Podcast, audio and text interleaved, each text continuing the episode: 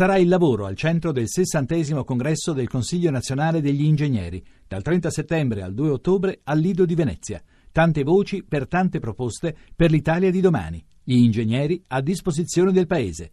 Tuttoingegnere.it RAI GR1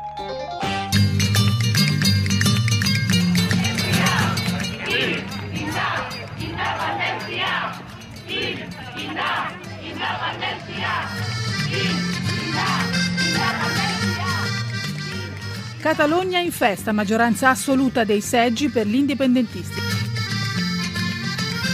Due vittorie in una.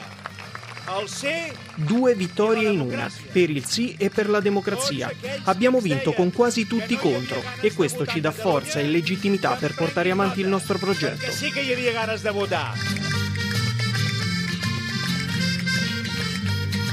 Un catalano es catalano, spagnolo. Un catalano è catalano, ma anche spagnolo ed europeo. La Catalogna non ha il diritto di disprezzare la stabilità, la legalità e l'interesse generale. o l'interesse generale.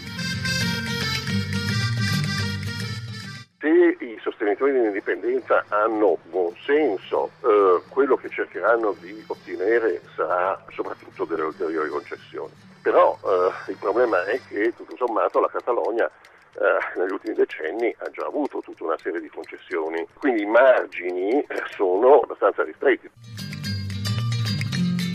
Indipendenza, da ieri sera è la parola che risuona nelle strade di tutta la Catalogna. Artur Mas, governatore uscente e leader secessionista, non l'ha mai pronunciata, in realtà, dopo i risultati che gli hanno regalato la maggioranza dei seggi, ma non quella dei voti. Lo abbiamo sentito, parla di vittoria della democrazia e di un progetto da perseguire.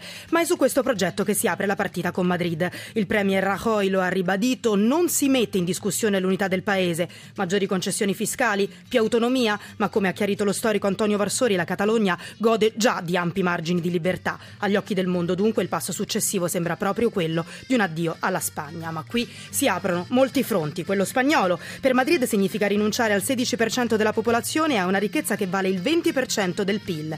Il fronte comunitario, una Catalogna fuori dalla Spagna, è fuori dall'Europa. E infine i movimenti indipendentisti degli altri paesi, dalla Scozia alle Fiandre, passando per i padani di casa nostra. Un modello che rischia di aprire un vaso di Pandora in un momento in cui l'Europa cerca, con mille difficoltà, difficoltà, prima la Grecia, poi l'emergenza profughi, di ricomporsi. Le altre notizie nel nostro giornale, prime bombe francesi sulla Siria contro l'ISIS e la Siria sarà al centro dell'incontro di oggi tra Putin e Obama all'ONU, un confronto che si preannuncia difficile dopo che il leader russo ha attaccato la politica americana. Inutile e illegale il sostegno ai ribelli, ha detto. E critico sui raid decisi da Parigi e Renzi, non vogliamo, ha affermato, un'altra Libria. Il Presidente del Consiglio, anche egli in queste ore negli Stati Uniti, incontrerà in giornata gli investitori americani.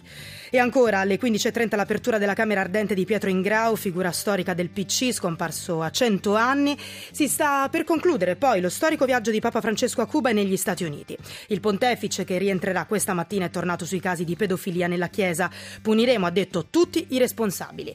E parleremo anche di bambini, di quelli che figli di criminali scelgono di collaborare con la giustizia, ma anche di scuola e di figli di immigrati.